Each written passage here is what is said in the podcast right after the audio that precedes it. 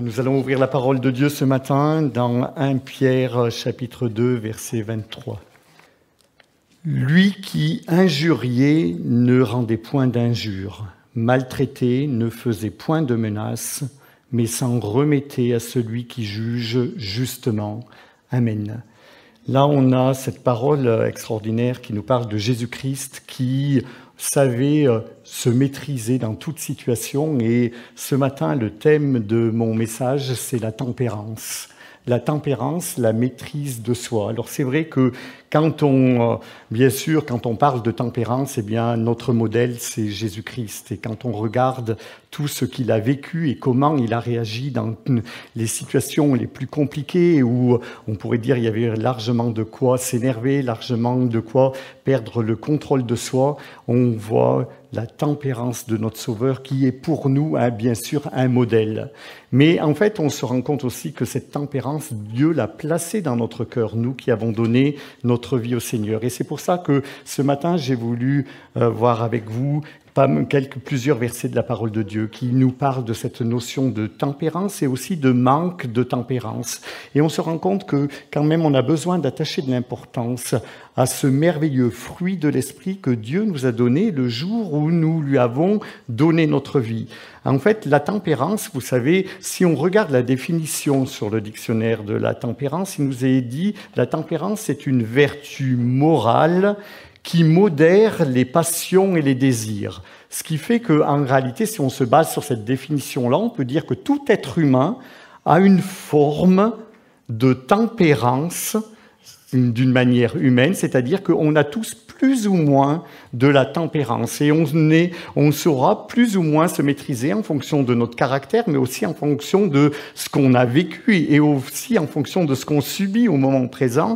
Mais en fait, la tempérance, c'est quand même quelque chose qui est logiquement présent dans, euh, euh dans le cœur de l'être humain, mais ce qu'on va voir aussi, c'est que la tempérance, c'est aussi un fruit de l'esprit. Et là, on est dans le domaine du miracle, c'est-à-dire que nous, qui avons eu peut-être une vie avec énormément de manque de tempérance, avec beaucoup de difficultés pour nous maîtriser, le jour où nous sommes en paix avec Dieu, le jour où nous avons décidé que notre Seigneur va conduire notre vie, alors dès ce jour-là, dès ce moment-là, Dieu place en nous ce fruit de l'esprit, et là on est dans le domaine du miracle, cette tempérance, et si on la laisse grandir en nous, si on laisse Dieu euh, agir en nous et nous parler, eh bien, en fait, cette tempérance va même parfois nous surprendre parce que on va dire, ben, dans cette situation-là, la façon dont j'ai réagi, c'était pas de moi, c'est Dieu qui l'a produit. Et donc c'est pour cela que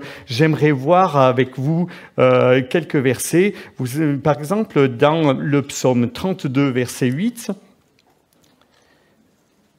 psaume 32, verset 8. On va lire le verset 8 et le verset 9. Il nous est dit, je t'instruirai, je te montrerai la voie que tu dois suivre, je te conseillerai, j'aurai le regard sur toi. Ne soyez pas comme un cheval ou un mulet sans intelligence, on les bride avec un frein et un mort dont on les part, afin qu'ils ne s'approchent point de toi. Alors là, il y a une comparaison avec la notion justement d'un cheval, d'un mulet sans intelligence, et en fait avec cette notion du mort qui est un frein. Parce que en réalité, quand on regarde cette définition vertu morale qui modère les passions et les désirs, la notion de euh, vertu qui modère, le fait de modérer. Un modérateur, c'est un frein. En fait, euh, on le voit au niveau technique où euh, il y a des modérateurs de puissance. C'est ce qui permet de pouvoir garder une constante, une force constante, une stabilité. Et, et en fait aussi, il y a la notion de bon dosage, c'est-à-dire d'équilibre, de bon dosage dans la notion de frein. Et on peut dire que la tempérance c'est ce qui nous permet de doser correctement nos désirs, nos passions, de d'être équilibré, d'être modéré, de savoir ah, d'obtenir, d'avoir une certaine retenue, de et, tout cela en fait, on se rend compte que Dieu veut vraiment le placer en nous, mais en tenant bien compte de ce qu'on a lu ensemble, c'est-à-dire je t'instruirai, je te montrerai la voie que tu dois suivre, je te conseillerai, j'aurai le regard sur toi. Et ensuite, oui, c'est pour cela que Dieu va pouvoir, va placer en nous, il y a cette image du cheval qui a un mort, mais le mort, c'est pas pour lui faire mal tout le temps, hein, même si ça, lui, ça le blesse, ça le, c'est pas le but. Le but n'est pas qu'il est constamment mal. Le but, c'est au contraire, c'est que le cheval ait compris que de toute façon, il y a quelqu'un qui le dirige, qui lui montre la voie à suivre, et à partir de ce moment-là, avec ce moyen-là, eh bien, euh, ça va être possible. Et je trouve cette image vraiment belle, parce que en fait, quand on regarde, vous savez, les chevaux, ça a quelque chose, l'image d'un cheval, euh, le, cheval a quelque chose d'assez prestigieux, et si vous regardez, euh, par exemple, bon, vous allez vous promener en Camargue, vous allez voir des chevaux blancs, un peu sauvages, même si maintenant il n'y en a plus de complètement sauvages, mais en fait ils sont un peu livrés à eux-mêmes dans des très grandes étendues de terrain. Il y a quelque chose de très joli, mais par contre, on ne peut pas en faire grand-chose quand même de ces chevaux. Ce qui, alors que si on prend, bon, ils sont, ils seront beaux à regarder avec des jumelles d'un peu loin, on peut pas trop les approcher. Et, alors que si vous regardez euh, un 14 juillet, la garde républicaine qui va terminer un défilé du 14 juillet, et là, vous êtes stupéfait de voir la complicité entre l'homme et le cheval, ce qu'on est capable d'obtenir lorsque sur plus d'un kilomètre, vous avez un défilé où il n'y aura même pas deux centimètres d'écart. Chaque chevaux va respecter exactement la distance et là, et là vous avez un simple, euh, vous avez une image parfaite de ce qu'est la complicité entre ce qu'un homme peut obtenir d'un cheval lorsque l'homme et le cheval sont vraiment se comprennent. Et euh, on voit que, par exemple, si vous regardez ça, rien que le fait de les regarder, vous voyez une notion de discipline, d'autorité, mais aussi une notion de paix. Et je crois qu'il y a une belle image, vous voyez, cette notion-là. C'est-à-dire qu'en fait, en gros, oui, je t'instruirai lorsque nous remettons notre vie entre les mains de Dieu. Dieu va nous instruire, Dieu va nous montrer la voie qu'on doit suivre. Mais si on est malléable entre les mains de Dieu, la gloire n'est pas pour nous, comme là, lorsque vous voyez le défilé de la garde républicaine, ce n'est pas les chevaux qui ont, même si on est quand même en admiration, mais on se rend compte de tout ce que l'homme a pu obtenir par le, le, travail et la complicité. Et donc là, je crois que nos vies aussi, lorsqu'elles sont vraiment malléables entre les mains de Dieu, elles vont refléter une notion de tout pour la gloire de Dieu, lui qui nous dirige, mais après une notion d'unité, l'unité, cette notion aussi de puissance. Parce que vous savez, même si justement, bon, dans un défilé, vous voyez avant toutes les armes modernes qui ont été créées par de grands ingénieurs, eh bien, en fait, vous voyez aussi la puissance de la discipline quand la discipline est bien faite, quand et aussi cette notion de paix. Et je crois que ça aussi, ça doit parler à notre cœur. Quand on est, euh, vous savez, euh, euh, maintenant, on a, aussi trouvé comme bonne solution, par exemple, dans les lieux, les, les, grands parcs nationaux où il y a énormément de touristes, eh bien, on s'est rendu compte que, en fait, pour faire respecter l'autorité, il vaut mieux mettre deux policiers cavaliers avec des chevaux, parce que ça va donner une notion, encore une fois, de discipline, de respect et sans agressivité. C'est-à-dire qu'en fait, euh, les gens, euh, plutôt que d'avoir des policiers qui viennent vers eux, s'ils les voient sur des, chevaux, euh, en fait, on se rend compte que ça a un côté un petit peu plus paisible.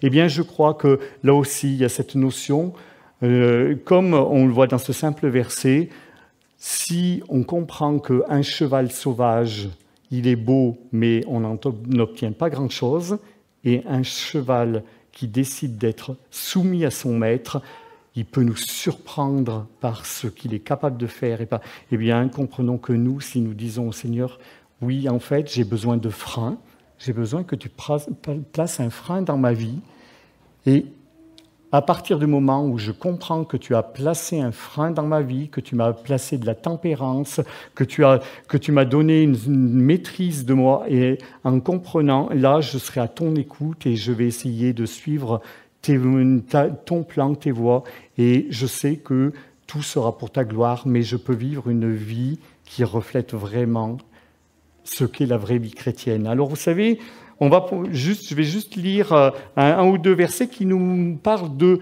ce qu'est justement le contraire de la tempérance. Par exemple, si vous regardez Proverbe 29, verset 18, Proverbe 29, verset 18, il nous est dit, Quand il n'y a pas de révélation, le peuple est sans frein. Heureux s'il observe la loi.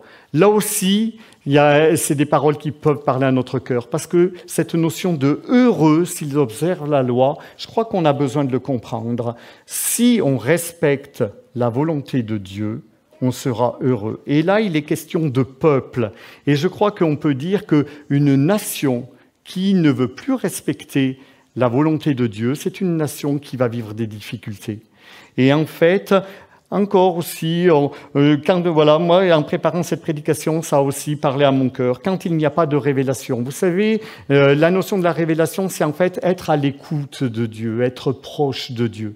Et en fait, quelquefois, on peut croire, si vous regardez notre histoire, si vous regardez l'histoire de beaucoup de peuples, vous regardez euh, maintenant, donc on a dépassé 2000 ans de christianisme, et je crois qu'on a besoin de faire attention à ne pas confondre la religiosité, la religion qui va nous, qui va euh, justement nous imprégner d'une méthode. Et là, en fait, la révélation parfois peut manquer. Si vous regardez, par exemple, euh, sur 2000 ans de christianisme, il y a eu des, des choses extraordinaires qui ont été faites par la connaissance de ce que Dieu conseillait. Vous avez euh, en France tout ce qui est l'aide au niveau des hôpitaux, tout ça, ça a quand même un fond qui de toute façon est quand même basé sur une notion d'aider son prochain, de respecter, de venir. Mais par contre, si vous regardez dans l'histoire de France, les départs des croisades et tout ça, vous vous rendez compte aussi que au nom de la religion, on a fait des choses terribles. Pourquoi?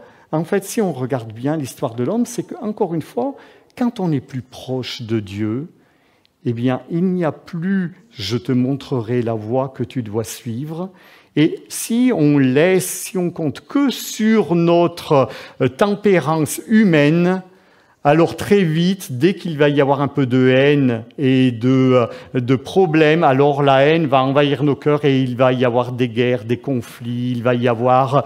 Euh, et là, on est dans tout ce qui est triste au niveau du cœur humain. Alors que ce n'est pas du tout cette tempérance que Dieu veut placer dans notre cœur. Dieu veut placer une tempérance qui nous surprenne, cette tempérance qui va nous permettre d'agir alors qu'on ne s'y attendait pas, mais c'est parce que Dieu a pu intervenir dans notre cœur. Et donc, pour reprendre un autre exemple de ce qui est vraiment, je dirais, désolant, bien entendu, là, encore une fois, la parole de Dieu nous a laissé un autre exemple, c'est dans 2 Pierre on le voit, c'est la notion de Sodome et Gomorre, où là, on va encore plus loin dans cette notion de perte de tempérance et de maîtrise de soi. Et là, on voit une société complète qui est réellement en danger au point, qui se met en danger au point d'être euh, carrément de se détruire. Et de toute façon, même si on a l'exemple de Sodome et Gomorre que Dieu a détruit, il y a aussi, on sait, dans l'histoire de l'humanité, qu'il y a des civilisations complètes qui, ont, qui se sont perdues parce que là, par contre, ils ont carrément refusé toute autorité divine, ils, ont, ils se sont livrés à leur passion et tout ce qui est de plus misérable. Et donc, euh, si on lit 2 Pierre 2, verset 6, il nous est dit ici, s'il a, condamné à la, à la, destruction et réduit en cendres les villes de Sodome et Gomorre, les donnant comme exemple aux impies à venir, et s'il a livré le juste, et s'il a délivré le juste Lot, profondément attristé de la conduite de ces hommes sans frein dans leur dissolution, car ce juste qui habitait au milieu d'eux tourmentait journellement son âme juste à cause de ce qu'il voyait et entendait de leurs œuvres criminelles, le Seigneur sait délivrer de l'épreuve les hommes pieux et réserver les injustes pour être punis au jour du jugement, ceux surtout ceux qui vont après la chair dans un désir d'impureté et qui méprisent l'autorité. Et là aussi, ce texte est quand même précis. On a cette notion de Sodome et Gomorre qui a été donnée en exemple aux impies. Et en fait, on se rend compte que la notion, ce qui était le plus grave, cette notion justement, pourquoi elles en étaient arrivées à un point de ne plus avoir du tout de maîtrise d'eux-mêmes et il se passait des choses épouvantables, on se rend compte à quel point cette région était devenue dangereuse, puisqu'on voit que, euh, en fait, à partir du moment où des étrangers y venaient même, on a l'exemple juste avant euh, que Sodome et Gomorrhe, eh bien, en réalité, la population venait pour, euh, pour, euh, pour commettre des choses épouvantables, des viols et tout ce qui s'ensuit. C'était une, situation terrible et, euh, et, bien entendu, sans parler de toute l'impureté, toute la débauche qui pouvait exister dans ces zones-là, dans, dans cette région-là. Mais il nous a dit ceux surtout qui vont après la chair dans un désir d'impureté et qui méprisent l'autorité. Cette notion de mépriser l'autorité, c'est vraiment la porte ouverte à ce qui est tout ce, tout ce qui sera justement, qui, va, euh, qui sera quelque chose qui va nous démolir complètement un fonctionnement, une, une, façon de vivre aussi, et qui, bien entendu, euh, où là, il n'y aura plus du tout de tempérance et plus du tout de maîtrise, et euh, on peut dire que c'est quelque chose d'épouvantable. Mais en fait, je crois quand même que là, dans ce passage, il y a quelque chose qui est important que nous devons retenir, c'est cette pensée du Seigneur qui nous dit, le Seigneur sait délivrer de l'épreuve les hommes pieux. Et je crois que parfois, quand on lit ce passage-là, on voit que l'autre était attristé de ce qu'il voyait, et il était comme piégé parce que lui, il avait choisi de vivre dans cette région, il était piégé, mais il était aussi attristé. C'est pour ça qu'il a été délivré et que Dieu l'a délivré de cette région de Sodome et Gomorre avant de le détruire. Eh bien, parfois, nous aussi, dans notre vie, on peut être piégé et on a besoin d'être délivré. Et je crois qu'à partir du moment où on peut dire, mes frères et sœurs, à partir du moment où on, on a envie de dire au Seigneur, Seigneur, montre-moi la voie que je dois suivre dans telle ou telle situation, montre-moi comment je peux changer de façon d'agir parce que justement j'ai la, sensation que je manque souvent de tempérance, que j'ai du mal à me maîtriser, à maîtriser mes réactions, je suis impulsif et tout. Montre-moi, je t'instruirai, je te montrerai la voie que tu dois suivre, j'aurai le regard sur toi. À partir du moment où on est prêt à dire au Seigneur, mais montre-moi, eh bien, Dieu va pouvoir agir en nous. Et avec le mort qu'est la tempérance, c'est-à-dire ce frein, eh bien Dieu va pouvoir nous, euh, nous remettre vraiment dans ses plans, dans ses voies, et on sera réellement un instrument de bénédiction entre ses mains, et, et le Saint-Esprit pourra vraiment euh, euh, vivre en nous et aussi ceux qui nous verront, verront le Saint-Esprit agir en nous. Alors là, maintenant, j'aimerais justement prendre un autre exemple, c'est l'exemple contraire, c'est-à-dire l'exemple on va voir l'exemple d'une situation que David a, vécue, et là on voit vraiment le côté miraculeux de Dieu. Et ça, je crois que ça parle aussi, on va lire dans 1 Samuel 24, verset 5. 1 Samuel 24, verset 5. Vous savez, c'est lorsque le roi Saül voulait tuer David. Et David se retrouve dans une, euh, euh, va être, comme il est obligé de se cacher, il va se retrouver dans une caverne. Et en fait, euh, le roi Saül va se retrouver aussi dans cette caverne. On va lire ce passage-là. Et là, donc, David avait, je dirais, toutes les possibilités de pouvoir se débarrasser du roi Saül, alors qu'il ne l'a pas fait. Et on va, on lire 1 Samuel 24, versets 5 à 8. Alors, moi aussi, je, trouve que ce passage aussi me parle à mon cœur, parce que quand on connaît l'histoire de David, c'est un homme que, euh, qui aimait Dieu de tout son cœur, mais on voit aussi qu'il y a eu des temps de faiblesse. Il n'y a pas eu que des... Dans sa vie, il y a eu des moments où euh, il a manqué de tempérance et de maîtrise de lui-même. Et en fait, euh, quand on voit l'exemple de Sodome et Gomorre qui avait des problèmes d'impureté, de, de, débauche et tout, on se rend compte que David avait aussi des désirs, des passions qu'il n'a pas su toujours maîtriser. Et en fait, en gros, on se rend compte que voilà, l'être humain chaque fois qu'il manque de tempérance, il le regrette souvent. Et quand par contre, il y a la tempérance, fruit de l'esprit, qui agit en lui, il en est surpris, mais il, voit qu'en fait, il y a réellement cette puissance de Dieu surnaturelle qui peut faire de lui un instrument de paix et euh, vraiment euh, euh, qui fait vraiment de lui quelqu'un qui ne le rendra pas orgueilleux, qui le rendra au contraire soumis à Dieu, mais, et, mais qui le rendra extrêmement paisible et serein dans la vie. Et c'est pour cela que on voit un Samuel 24, je lis avec vous, un Samuel 24 verset 5, on va lire de verset 5 au verset 8, nous est dit David et ses gens étaient au fond de la caverne. Les gens de David lui dirent, Voici le jour où l'Éternel te dit, Je livre ton ennemi entre tes mains, traite-le comme bon te semblera. David se leva et coupa doucement le pan du manteau de Saül. Après cela, le cœur lui battit parce qu'il avait coupé le, le pan du manteau de Saül. Et il dit à ses gens, que l'Éternel me garde de commettre contre mon Seigneur, loin de l'Éternel, une action telle que de porter ma main sur lui, car il est loin de l'Éternel. Par ces paroles, David arrêta ses gens et les empêcha de se jeter sur Saül. Puis Saül se leva pour sortir de la caverne et continua son chemin.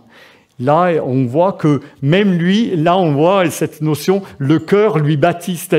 En fait, il, il avait les amis de David lui ont dit, ben maintenant, tu peux, Dieu t'a livré ton ennemi, il sait même pas que tu es au fond de la caverne et donc euh, tu peux, alors que c'est sombre, tu peux le tuer comme tu veux. Donc c'est vraiment Dieu veut que tu te débarrasses de ton ennemi. Et si on remet les choses dans le contexte, c'était pas depuis la veille que ça durait. Hein.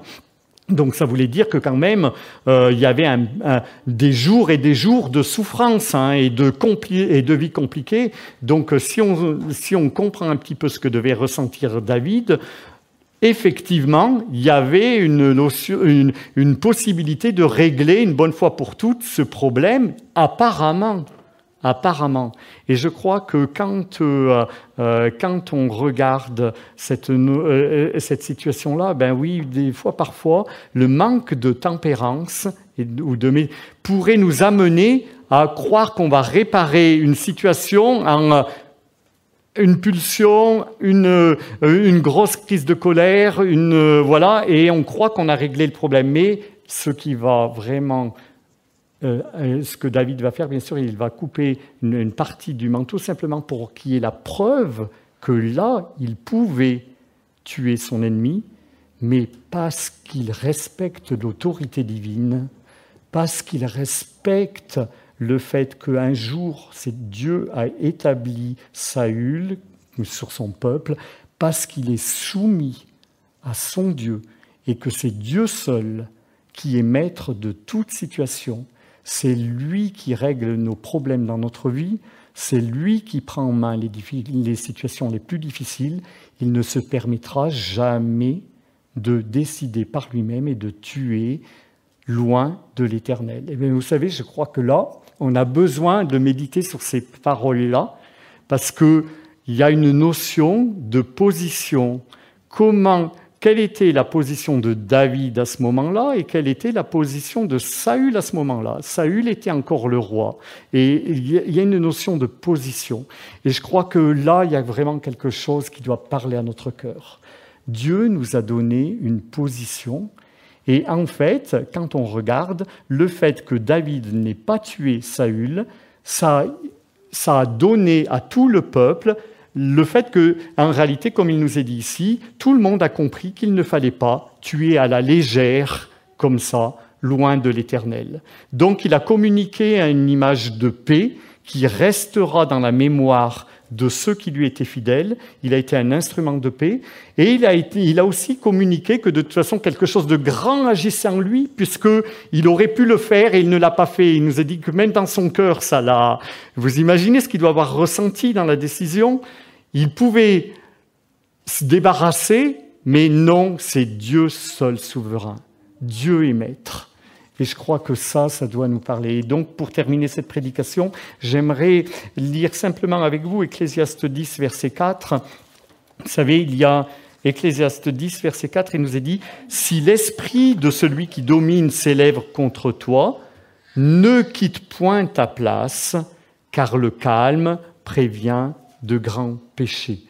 Et là, on est dans cette notion de tempérance, fruit de l'esprit, maîtrise de soi, fruit de l'esprit que Dieu veut placer dans notre cœur. Ne quitte point ta place. C'est-à-dire que Dieu nous a donné une place Dieu nous a, mis à une position.